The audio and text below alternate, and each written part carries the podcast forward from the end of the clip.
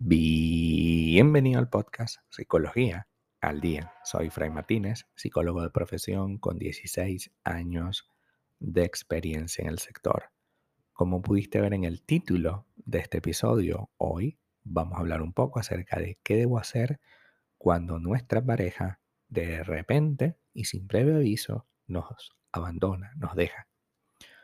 Cuando una relación sentimental llega a su fin de manera repentina, es común que experimentes una variedad amplia de emociones y tener demasiadas preguntas sin respuesta.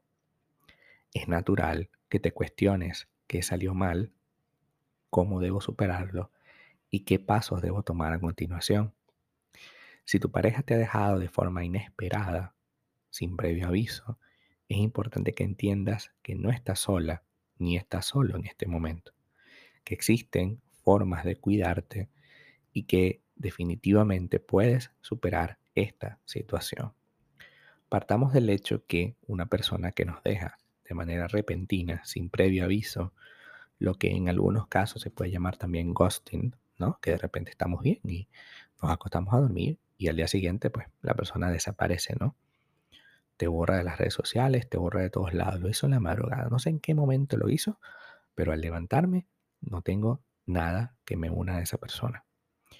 En primer lugar, debes, después de esta ruptura tan abrupta, tan de repente, reconocer y procesar las emociones que tenemos. Negar, perdón, negar o reprimir las emociones puede prolongar el proceso de curación emocional.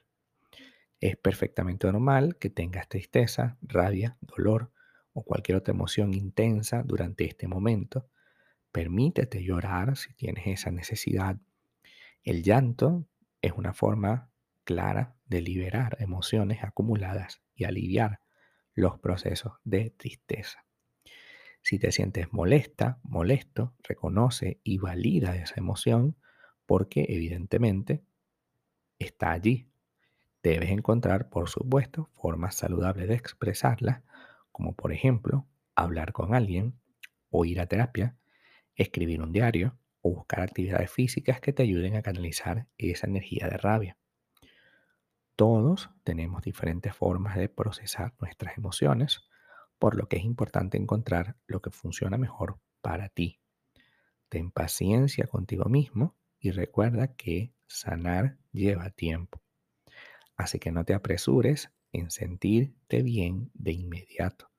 Permítete pasar por un proceso de duelo y ten la coherencia que con el tiempo encontrarás una mayor paz y aceptación. Evidentemente el primer día no te va a funcionar para nada, pero poco a poco vas a darte cuenta que el tiempo te va a dar nuevamente la paz y la aceptación que necesitas.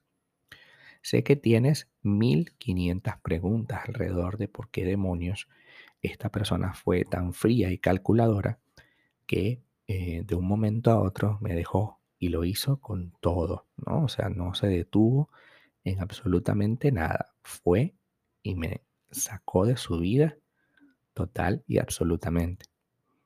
En estos casos, con tantas preguntas, yo te sugiero que trabajemos la idea de que se acabó y fue lo mejor.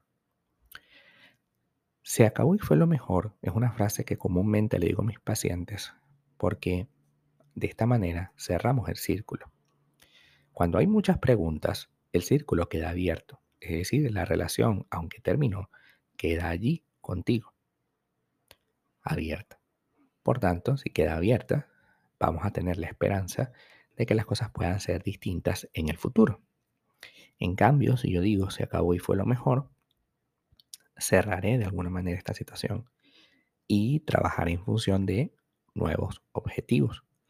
Es evidente que si te dejó esta persona bajo estas circunstancias, sin previo aviso, sin ninguna eh, cuestión que te haga pensar, bueno, ok, fui una persona mala, ¿no? y gracias a eso me dejaron, está bien. Ya admito y acepto que no, lo, no fui tan buena. Pero si no hay previo aviso y si no hay nada, quiere decir que es una persona inestable, inmadura. Nadie deja a alguien siendo una persona estable y madura de esta manera. Lo más normal es que esa persona se hubiese sentado un día contigo y te hubiese dicho, mira, no estoy sintiendo lo mismo, me siento un poco raro, me siento un poco mal, creo que lo mejor es que nos demos un tiempo, que vayamos a terapia o que simplemente lo dejemos hasta aquí. Tú dirás sí, no, tal vez, y luego se toma una decisión. Eso es lo más normal. Ni siquiera es lo ideal, es lo más normal. Si esta persona no sigue este canal regular, este canal normal, es porque tiene un problema para afrontar, para afrontar esto, para asumir cosas, sí.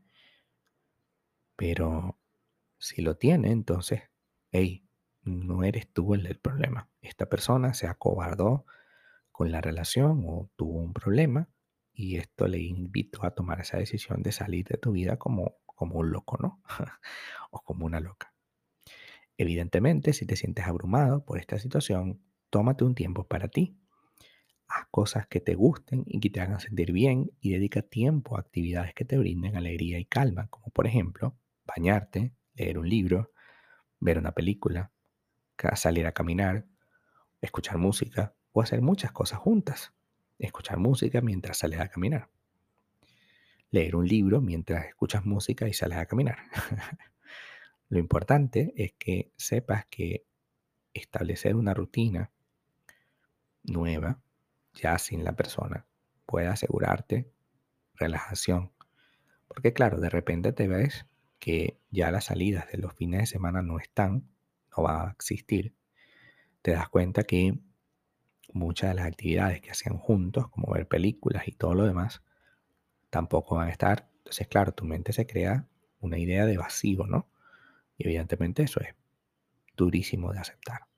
Así que cuidemos de nosotros mismos y entendamos que si esta persona se fue, pues bueno, es lo mejor. Es fundamental que mantengas una distancia con esa persona, porque es posible que eh, al mantener el contacto, es decir, al revisar sus redes sociales o su teléfono, su WhatsApp, etc., eh, prolongue el proceso de curación. Porque claro, de repente ves a esa persona triste en una foto y dices, mira, está triste, está como yo, ¿por qué no lo llamo? o está muy alegre, muy contento con su nueva pareja, ¿por qué no lo llamo para insultarle? de alguna forma estamos manteniendo un vínculo cuando ya no existe. Mantener el contacto cero o lo más cero posible es lo mejor. Enfócate en ti mismo y en tu propio crecimiento trabaja en terapia y haz los cambios necesarios. Evita por todos los medios culparte. Recuerda que una relación es cosa de dos personas y tú no tienes por qué culparte por lo que ha salido mal. En este sentido, es importante recordarte que una relación es un trabajo en equipo y que la responsabilidad tanto de unirse como de separarse recae en ambas personas. Las relaciones son procesos complejos, influenciados por una variedad increíble de factores. No puedes tú sola o solo asumir la carga de toda la responsabilidad de lo que salió mal en la relación. Si bien es cierto, tienes algunas cosas que debes mejorar, también es cierto que una persona tiene que hablarte de ello y tratar de buscar una solución en conjunto, no simplemente abandonarte como que si fueras un descarte, ¿no? Como si fueras un enfermo leproso que hay que dejar tirado allí e ir corriendo. No te precipites finalmente en conseguir una nueva relación. Date un tiempo y no intentes llenar el vacío que tienes hoy con una nueva persona. Entiende que el tiempo y trabajar en terapia va a ayudarte a sanar esa situación. Y digo el tiempo y trabajar en terapia porque el tiempo solo no va a ayudarte. No es que, bueno, me va a acostar aquí, voy a esperar, voy a invernar como los osos y esperar a que se mejore todo. No, evidentemente tienes que reconocer que, por ejemplo, una cosa básica, estás eligiendo mal a tus parejas. Porque si elegiste a esta persona inmadura emocionalmente, pues, ¿qué te hace pensar que si no trabajas en ello, no vas a elegir una nueva persona tal con esas mismas características? Hasta acá nuestro episodio del día de hoy. Muchísimas gracias por quedarte aquí hasta el final. Si deseas saber más sobre mi contenido, www.fraymartinez.com para consultas online, www.fraymartinez.com y también sígueme en mi Instagram, arroba fraymartinez20. Muchísimas gracias y hasta el próximo episodio.